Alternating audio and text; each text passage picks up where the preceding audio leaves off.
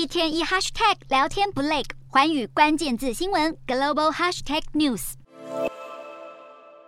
中共二十大一中全会落幕，新一届的政治局常委出炉。除了习近平确认三连任总书记之外，其余六名常委有两名连任，四名新人，都是深获习近平信任的人选。可以说，进入二十大后的中共政权，没有过去集体领导的派系共治，习派成了中共中央的唯一派系。中国政治发展迈入单一派系的强人领导时代，未来决策体系将是习近平一个人说了算，势必会对内更加控制，对外。更加激进、独裁专制的统治模式会带来什么冲击？值得关注。今天的国际新闻评论要来谈谈，进入中共二十大，习近平的权势地位可以说是前无古人后无来者。专断的决策模式恐怕会有出乎意料之外之举。这对台湾来说，更必须谨慎看待习近平的第三任期。决策过程没有派系共治的缓冲，会不会因为独断而误判情势，甚至对台进行武力统一呢？二十大的中共中央人事布局大致上已经尘埃落定，习近平如外界预测顺利连任。不过，过去讲究党内和谐的权力分配结构已瓦解。习近平势力除了囊括了中共政治局常委，由于这次是每隔两届的人事大换血之际，预料许多部门领导阶层名单也会重新调整。其中主责对台事务的国台办人士受到瞩目，现任国台办主任